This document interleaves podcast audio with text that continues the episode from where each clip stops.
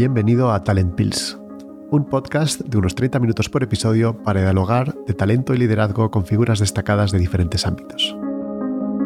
Juntos compartiremos ideas y perspectivas frescas que te puedan ser útiles en tu vida diaria y tal vez te hagan reflexionar. ¿Comenzamos?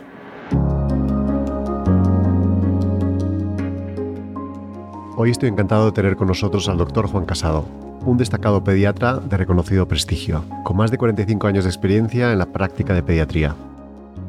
Fue jefe del servicio de pediatría y del área de cuidados intensivos pediátricos del Hospital Infantil Universitario Niño Jesús de Madrid, donde ingresó en el año 77. Se jubiló oficialmente en el 2015, pero sigue yendo todas las mañanas ejerciendo como profesor emérito del centro, que es el único en la historia del hospital. Juan lideró el equipo de médicos que descubrió los problemas asociados al aceite de colza desnaturalizada en los años 80, salvando a miles de personas.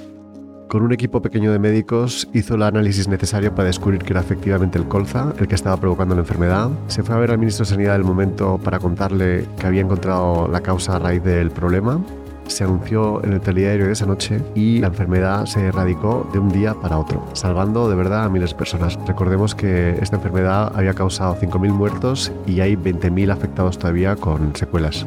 Ha publicado 24 libros médicos y 4 novelas. También impulsó la carrera popular Corre por el Niño para promover hábitos saludables y recaudar fondos para la investigación pediátrica. Juan es un médico de vocación. Hoy, a sus 78 años, sigue activo como pediatra en su propia consulta, ayudando a múltiples niños y familias con sus conocimientos. Y como él dice, hasta que me muera o hasta que mi cabeza sea inservible para esta tarea. Juan es un médico que cree firmemente en el poder de la palabra y la empatía como complementos esenciales al conocimiento y a la dedicación en la práctica médica. En esta conversación exploraremos cómo la comunicación efectiva y la empatía pueden generar un impacto positivo y curativo y además mejorar la atención al paciente. Así que sin más preámbulos, demos la bienvenida al doctor Juan Casado.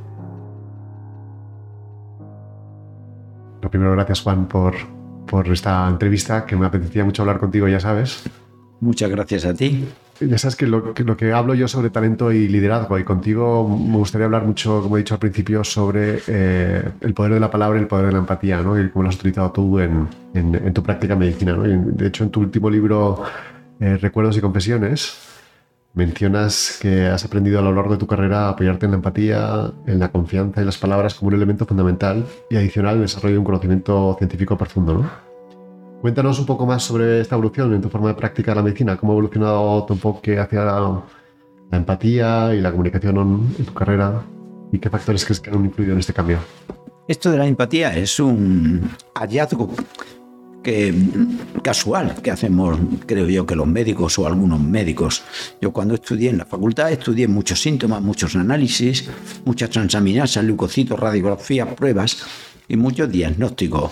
Y también eh, el uso de muchos medicamentos, que luego he visto que muchos de esos medicamentos son inútiles. Pero no aprendí lo de la empatía y poco a poco fui aprendiendo algo que es evidente, ¿verdad? Que todo el mundo lo sabe, que cuando mm, se habla con cariño, eh, con cercanía, sobre todo a, a, los enfermos y a los padres de los enfermos, pues eh, la, los enfermos lo aceptan mejor. no solo aceptan mejor, sino que están más cercanos al médico, se creen más lo que dice el médico y esa creencia, o sea, el creer en lo que te dice el médico es ya curativo.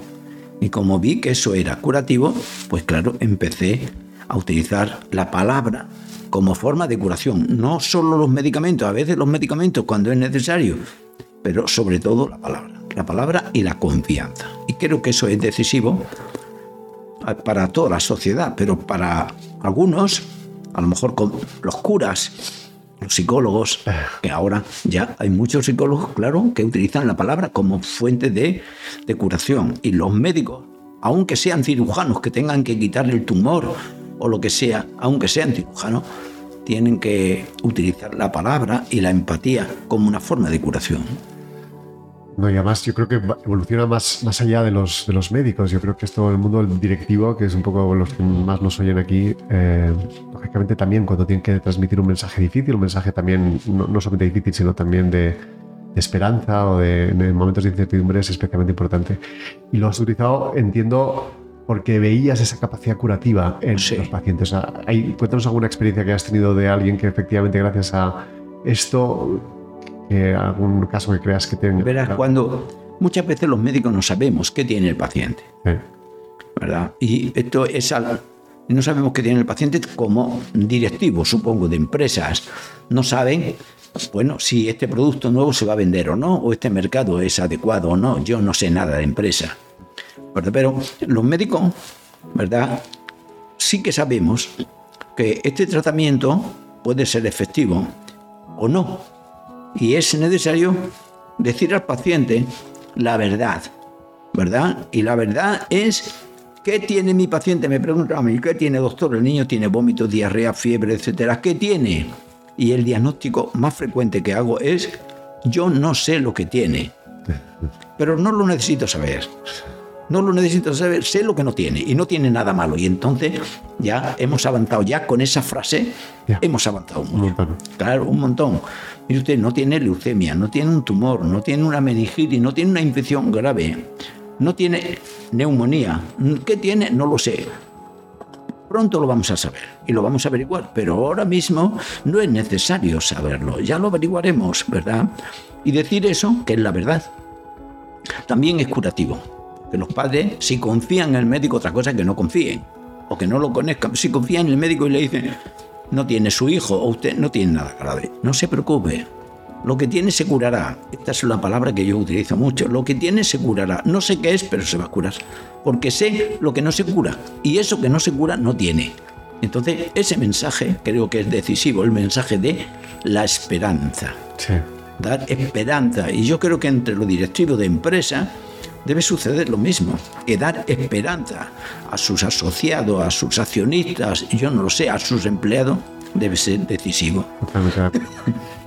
y lo que decías es ser sincero siempre, incluso en momentos de incertidumbre. El, no lo sé, que es una cosa que no se usa mucho, es, tremendamente importante. Sí, muy importante. Ser sincero es decisivo. Además, los padres y los niños mayores y los adolescentes y los niños lo perciben.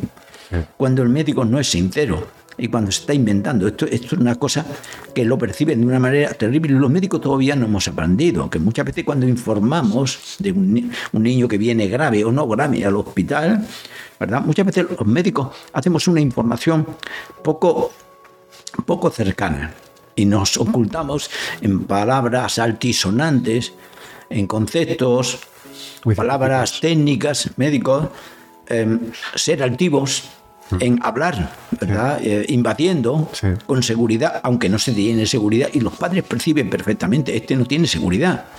¿verdad? Porque mueve el pie, porque mira a otra parte, porque cuando el, el, médico tiene seguridad de lo que hace y la seguridad es no sé lo que tiene, por ejemplo, o tiene una neumonía o no sé lo que tiene, mira los ojos, no es prepotente, habla despacio, en fin, habla dialogando, no imponiendo. Y esto, esta manera de hablar y de ser sincero es decisiva para las relaciones, eh, no sé si comerciales o industriales o empresariales, para los médicos es decisivo. Y es algo que eh, no se enseña en la escuela, ¿no? No. Eh, ¿Es algo que, es, que crees que se podría cambiar? ¿Se está cambiando? ¿O estás haciendo algo para intentar en esa dirección que los médicos...? No, no se no se, no se estudia en la escuela, en la Facultad de Medicina, o por encima. Muy por encima. O por encima. En la Facultad de Medicina se estudian las enfermedades como son, los síntomas, el tratamiento. Pero luego los médicos tenemos que aprender. Salimos de la Facultad de Medicina sin saber nada. Cuando yo terminé la carrera, era terrible, porque es que cuando terminé la carrera salíamos y muchos médicos no habían puesto una inyección intramuscular y, ni un parto, ni, bueno, ni habían visto nada. Y entonces se iban a los pueblos, o nos íbamos a los pueblos, ¿verdad? Sin tener ninguna experiencia. Y fuimos aprendiendo, aprendiendo, aprendiendo, a base de errores, a base de prueba y error, prueba y error. Y esto es una manera terrible. Ahora no es así, por fortuna. Ahora los médicos para ejercer la medicina tienen que hacer un periodo de entrenamiento que se llama el MIR que son cuatro o cinco años en un hospital supervisado, ¿verdad? aprendiendo poquito a poquito, poquito a poquito, y ya cuando son especialistas en ginecología, en neumología o en lo que sea, ya tienen una experiencia de al menos cuatro años supervisado y ya saben, saben, pero ¿qué saben?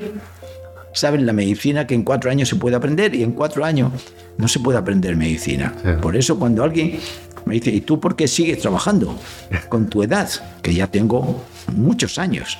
¿verdad? He hecho un chaval. 78 años tengo, ¿verdad? Sí, no he hecho un chaval. No hecho un chaval, pero vaya. Corres 10 kilómetros todos los días, eso que. Sí, casi todos los días, sí, sí. Bueno, ¿y por qué? Digo, pues que, que ahora es cuando estoy aprendiendo, ahora es cuando sé un poquito, porque antes no sabía. Qué maravilla. Antes me sabía las enfermedades frecuentes, los catarros, la neumonía, la apendicitis, y yo qué sé, la infección de orina. Pero muchas enfermedades no había visto nunca y poquito a poquito he ido viendo y he ido viendo porque algo que sucede en muchas profesiones, la curva de aprendizaje es muy lenta. La curva de aprendizaje de los médicos es muy lenta, muy lenta, muy lenta, muy lenta y se necesitan muchos años para tener experiencia y seguridad. Y yo creo que en los directivos debe suceder lo mismo. Sí, hay una parte de conocimiento técnico y otra parte de oficio, si quieres. El oficio, eso es, ese oficio. Ese oficio hay que aprenderlo a base de a veces de equivocarse, pero sobre todo de ser constante, de ser estudioso, de ser observador. Sí. ¿Y has encontrado algún tipo de resistencia por parte de colegas a la hora de, con lo que cuentas, el poder de la palabra con la perspectiva curativa? He encontrado, no, he encontrado, mm, he encontrado mm, oposición y dificultades eh, a la hora de, de cambiar las relaciones entre el médico eh, y, y las enfermeras y con los pacientes, en los niños hospitalizados. Eso encontré porque hubo una época en mi vida que tuve un, puesto directivo en el hospital y, me, parecía, me parecía que la hospitalización de los niños era eh, muy inhumana. Muy inhumana. Entonces, ahora no. Ahora todo bien en algunos sitios, en muchos países entonces los niños en el Hospital del Niño Jesús eh, y en La Paz y en 12 de octubre en todos los hospitales, los niños hospitalizados eran secuestrados de sus padres. Llegaban a urgencia o la consulta externa y el médico decía, este niño tiene que ingresar. Entonces ingresaba, era quitárselo a los padres, ponerlo en una sala de hospitalización y los padres y los abuelos podían venir a verle una hora al día. Y en Menéndez Pelayo, que es donde está el niño Jesús, se organizaba una cola enorme como, la, como los que quieren ir a ver a los presos en las cárceles. Y a mí me parecía, a mí me parecía terriblemente humano porque también he aprendido que los niños se curan cuando quieren curarse y que tener cubiertas sus necesidades afectivas es decisivo, no solo para la curación, sino para la percepción del dolor. Que cuando un niño se le pincha, que es necesario pincharle, por ejemplo, o hacerle cura, pincharle una vena para hacer el análisis, si se lo hace un extraño, que siempre es un extraño, una enfermera, un médico, ¿verdad? Pues llora enormemente. ¿Por qué? Porque, pues porque, porque está desconfiado y porque tiene miedo, básicamente. Pero si está su mamá ahí, arrullándole, ocultándole, hablándole, mientras se le pincha, la percepción del dolor disminuye mucho. Y entonces los padres tenían que estar con sus hijos, pero el personal del hospital entonces pensaba que, que entrase tanta gente al hospital iba a parecer, parecía como una feria, ¿no? Y hubo muchas oposiciones. En esa época hubo muchas oposiciones a que entraran, ¿verdad? Los padres, porque el hospital quedaba, era silencioso hasta las, bueno, era silencioso el tiempo de hospitalización. A las 3 de la tarde entraban los padres, los padres estaban hora y media y ahí había mucha bulla, los padres corriendo, buscando a sus niños o en qué lugar estaban hospitalizados. Y cuando se iban los padres, otra vez silencioso como, pues como una cárcel silencioso, ¿no? Y parecía que eso era lo bueno, pero no era lo bueno, porque los niños lloraban y lloraban y lloraban y lloraban y lloraban. Y entonces no se permitía no se permitía, las reglas eran esas, las normas eran esas, aquí en todas partes. Y yo entonces dije, bueno, esta regla la vamos o la transformamos porque no es lógico, no es sensato. Y no es sensato porque cuando la enfermera, el médico tiene a un primo o a su hijo hospitalizado, quiere estar todo el día con él. Y eso que nosotros demandamos para nosotros mismos lo tenemos que dar. ¿Eh? Pues no, no puede ser. Bueno, pues entonces di una orden de que no se quedara nada, ni los padres de la enfermera, ni del médico, ni de Dios bendito, con perdón. ¿Entiendes? Y entonces ya hubo una revolución. Ya se levantó la mano, no, esto no puede ser. Y poquito a poquito, ¿verdad? Pudieron entrar los padres en el hospital y no solo pudieron entrar los padres, hice un documento que se lo dábamos a todos los hospitalizados, que decíamos, nosotros podemos dar a su niño el antibiótico, el medicamento, la cirugía, pero lo que no podemos dar, por más que queramos, es el afecto. Y como el afecto cura, le pedimos que venga a estar 24 horas con su hijo. Genial. Y aquello fue revolucionario. Este fue el primer hospital de España que hizo esto, esta transformación. Y como se vio que no aumentaban las infecciones, como decían los augureros, ¿verdad? Que va, esto va a ser un lío de infecciones, pues se fue ampliando, ampliando, ampliando a todos los hospitales y ahora es una norma. Y además tenía eh, efectos curativos, claramente. Hombre, claro que tiene efectos curativos.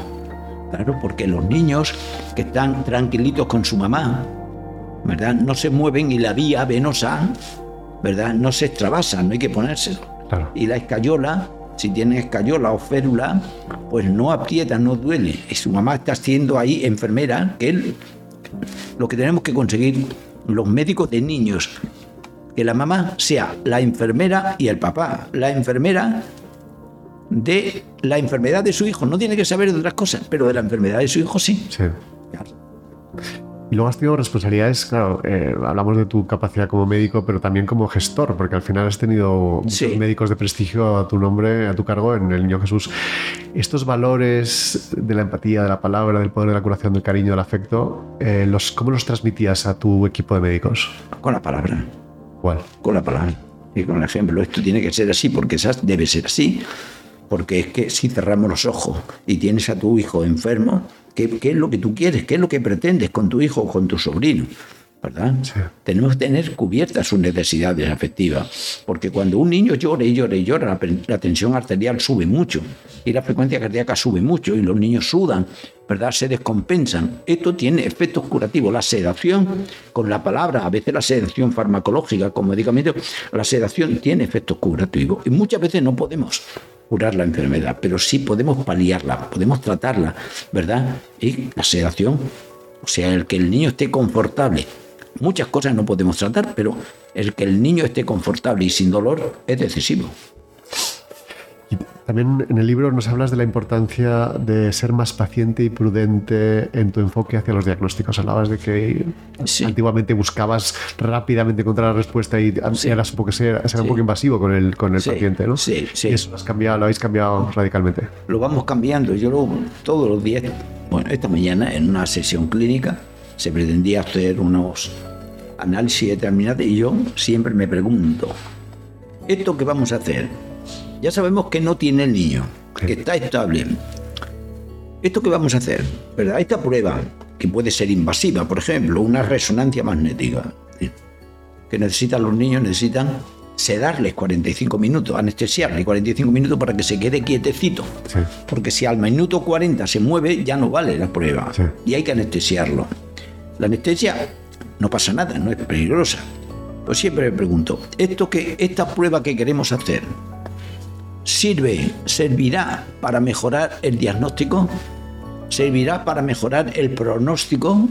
¿Servirá para mejorar el tratamiento o no sirve nada más que para conocer nuestra, eh, nuestra curiosidad? Porque si no sirve para el paciente, vamos a pararlo, vamos a devorarla.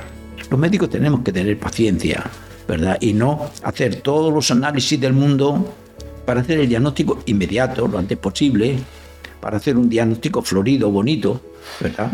Y lo que decías que además esa prudencia en contra de lo que pues, puede parecer tiene un impacto en la credibilidad de, Claro. de los pacientes y de los, y de los Claro, padres. claro que tiene un claro, claro que sí, tiene, claro, pero eso lo da Los años.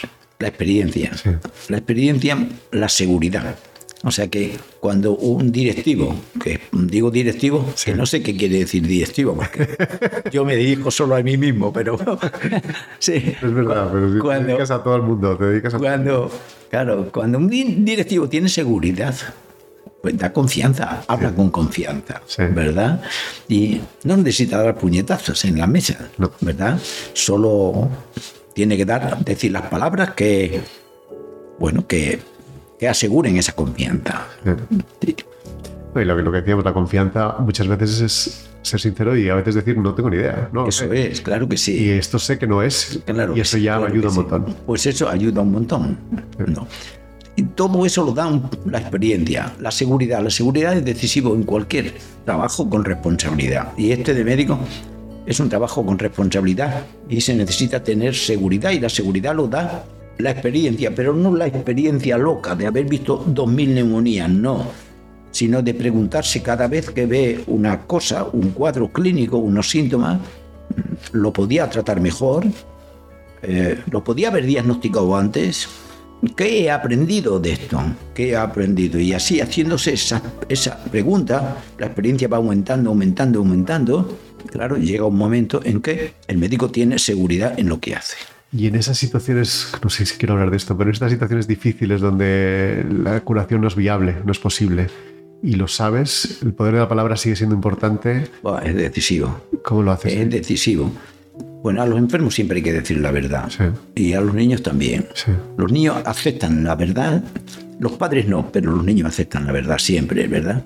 Y lo aceptan de una manera, mm, de una manera natural. O sea, que un niño que tiene una infección grave y que hay que cortarle la pierna por la infección, por ejemplo, pues los niños eso lo aceptan perfectamente. Lo aceptan perfectamente siempre que el lenguaje sea, ¿verdad? Positivo. Esta es otra cosa fundamental en los médicos, ¿verdad? Te vas a curar, te vamos a cortar eso que tienes mal, pero luego te vamos a poner una pierna con el que vas a jugar al fútbol mejor que Messi. Y siempre dándole el mensaje positivo, Te vamos a ayudar, que es lo que... te vamos a ayudar. Vas a correr, ¿verdad? Porque los padres "Ah, ya no podrá correr. Los niños lo aceptan, los padres no lo aceptan. Los padres son muy pesimistas. Los niños aceptan la muerte, la enfermedad, todas estas cosas lo aceptan. Los padres no. Les cuesta mucho trabajo a los padres, sí. Pero siempre hay que decir la verdad. Eso es duro, y, pero hay que hacerlo. Los médicos tenemos que hacerlo. ¿Qué se puede hacer para que los médicos entiendan esto mejor? Yo lo he vivido en mis, en mis carnes, ¿no? Te lo conté alguna vez. El, el- que el médico te viene con una retaila científica, parece que está hablando a su, a su clase de alumnos de médicos, Sí, que te crea muchas inseguridades, porque además probablemente no estás entendiendo la mitad de lo que te está contando. claro, claro. ¿Cómo, hace- cómo- ¿Qué se puede hacer para cambiar eso? Para que los médicos entiendan que eso es tremendamente. La parte psicológica del afecto, el cariño, de la empatía es Pues clave. solo se puede hacer es divulgación, preparación, enseñanza, cursos, sesiones clínicas. Nosotros hacemos aquí cada día una sesión clínica. ¿verdad? Y, eh, eh, y planteamos esos aspectos y otros aspectos. ¿verdad? Es que los médicos sepan cómo transmitir y la importancia que tiene eso. Y, y esto solo se hace así con la comunicación, con sesiones clínicas que es un lugar en donde los médicos se expresan, se expresan y dice un médico que presenta a un paciente que tiene una enfermedad, la que sea, ¿verdad? pues los demás que estamos escuchando intervenimos. Y yo creo, yo lo habría hecho de otra manera, me parece, entonces poco a poco lo van entendiendo. Así, de otra manera, por orden no, tiene que ser por convicción. Sí. Lo hablaré en otro episodio porque el tema de la colaboración con propósito ¿no? y el, eso que, el impacto que puede tener el compartir conocimientos en el mundo empresa pasa un poco igual, como el mundo lo, Claro, que quieren tener información para ellos porque es la investigación. Pero sin embargo, si compartes, colaboras, el impacto es mucho mayor para la sociedad. Claro, los médicos tenemos que publicar los datos, porque el conocimiento, los médicos antiguos, ¿verdad? Sus conocimientos lo tenían para él solo, que no, que nadie, que nadie sepa esto, cómo trato esto, ¿me entiendes? Así tendré más clientes, más, ¿verdad? Más importancia. Es fundamental comunicar, publicar los conocimientos, porque el conocimiento está para divulgarlo, no para eh, quedártelo tú. Está para divulgarlo y para aplicar, y para eso es necesario compartir, ¿verdad? Tus conocimientos con todos los demás. Claro, y además los demás colaboran y tú aprendes de su experiencia y de sus conocimientos y al revés. Lo hemos visto en las vacunas recientemente con el tema del COVID. ¿no? Claro, claro, claro, claro. Sí, sí, así es. ¿Y qué consejo darías a futuras generaciones de médicos que nos pueden estar escuchando? Bueno, la- el consejo que yo doy siempre a los médicos jóvenes, que estoy rodeado siempre de médicos jóvenes, Sí. de médicos residentes, es que disfruten de esta profesión, porque es una profesión preciosa. Sí. O puede ser horrorosa, si uno cree que esta profesión le va a dar eh, el premio Nobel o ser como Ramón y Cajal o como un médico pues prestigioso que tiene un Mercedes de último modelo. Esta es una profesión preciosa con la que se puede disfrutar mucho, porque se puede hacer muy bien. Y todas las profesiones con las que se puede hacer muy bien, ¿verdad? Son profesiones para disfrutar. Y son profesiones de, por vida, para disfrutar. Si uno, si un médico joven o un estudiante ¿verdad? Cree que el éxito le va a llegar, el éxito social, económico, de prestigio, le va a llegar en una, dos o cinco años, eh, está imposibilitado, ¿verdad? No tiene futuro, ¿verdad? Yo digo, lo más importante, como esta es una profesión muy buena, muy bonita, lo más importante es disfrutar. Lo más importante es disfrutar de la profesión y ver siempre que lo que hace, ¿verdad? Es útil Mm. Siempre mirando el aspecto positivo. Me he confundido un diagnóstico, ya no me voy a confundir más. Voy a aprender de ese, de ese error que tengo, pero lo tengo que analizar y lo tengo que meter en mi cabeza y disfrutar, disfrutar. Y para disfrutar, sentirse que estás haciendo el bien, que estás haciendo bien y que lo que estás haciendo, que no es dar medicamentos ni mandar a operar, a veces también, pero lo que estás haciendo, pues está aliviando a las personas, a los niños, a las familias, y se siente muy bien. Y luego dos años más tarde te ven y te recuerdan, ¿verdad? Con un afecto y un, y un cariño enorme. Y a mí se me olvida, lo, yo he visto más de 100.000 niños, claro, y, no recuerda, veo por aquí, por el pasillo, que vienen algunas veces, ¿verdad? Ay, doctor, no recuerda, este niño es Felipe. Felipe, pero sí, Felipe, cuando yo le vi tenía tres años y ahora tiene trece, ¿cómo lo voy a recordar? ¿Me entiende? Pues muchas gracias, porque usted le salvó, de eso veo mucho. Claro. Mucho. Claro. No hay mayor satisfacción que esa. Y hablando de disfrutar, porque al principio de la, conversación me has dicho que estás disfrutando más que nunca. ¿Y, sí. ¿y qué, qué, qué, vas a hacer? ¿Cuáles son tus planes? ¿Cómo o sea, estás de profesor emérito aquí? ¿Sigues bueno, eh, soy, mm, soy profesor emérito eh, vitalicio. Sí. ¿No? Vitalicio. ¿Cuántos hay? Poquísimos, son uno. ¿Cuántos ninguno, en el hospital ninguno. Tú. Yo. Y no ha habido tampoco nunca antes. Eso. Es el único que ha habido y no sé si habrá. Es que hay que decirlo. Porque ya llevo, yo qué sé, los de mi generación, los médicos de mi generación, se han jubilado, algunos con 65 años, se han jubilado ya de 18 años. Yo soy no solo el médico, el trabajador, digamos, más viejo del hospital, con mucha diferencia, con mucha diferencia, ¿no? Acá, con mucha diferencia que ya todos están jubilados y las enfermeras y todo. ¿Y cuál es mi, mis, bueno, mi futuro? Pues seguir disfrutando de lo que hago. Mm, seguir disfrutando, seguir, seguir disfrutando, ¿verdad? Aprendiendo, porque todos los días aprendo un poquito, ahí en las sesiones clínicas, con los médicos más jóvenes que me obligan a estudiar, que aprendo. A veces también enseñando y disfrutando.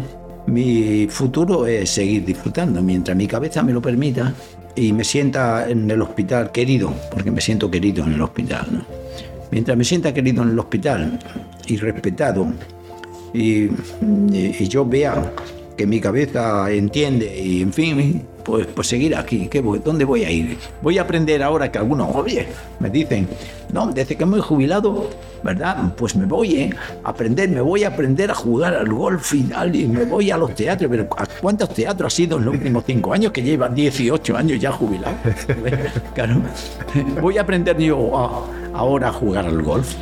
Pues no, ya me gustaría. Yo he sido socio del club de campo hasta hace un año, porque pensaba, llevaba 30 años, 35 años siendo socio del club de campo, porque antes jugaba un poquito, muy malo, claro está. Me enfadaba con la bola y me la metía en el bolsillo. Pero iba, seguía ahí, seguía ahí, seguía ahí siendo socio, pensando cuando me jubile me voy a dedicar a jugar al golf bueno, pues cuando te Jubiles, cuando te jubiles, dentro de 20 años, te, te dedicas al golf. Sí, fíjate, tendría que aprender otra vez, tendría que aprender y no, ya no, ya no voy a aprender a un negocio ni, voy a aprender a, a, a, tener una huerta, ni estas cosas que hacen los jubilados, ni decir que me voy al teatro que luego nunca se van, porque al final se sientan en la silla del sillón o en el sofá a ver películas, a lo sumo a hablar con algún amigo, a dar un paseíto y a morirse de depresión.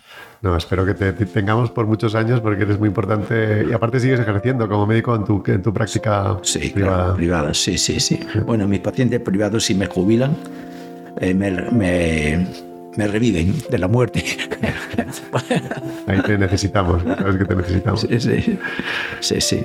Una, una suerte, Juan, de estar contigo, de verdad. Hombre, un placer. Muchas gracias por esta entrevista. No sé si valdrá para algo, pero si vale, pues estupendo. Seguro Porque que en realidad yo soy un médico que lleva muchos años, pero un médico humilde. Humilde, que ha tenido un impacto brutal en no solamente la curación de niños, como lo he hablado al principio, también en todo el descubrimiento del- de la enfermedad del colza en su momento. Sí, sí, sí, cierto, Bueno, es cierto. millones de gracias de nuevo. Gracias a ti.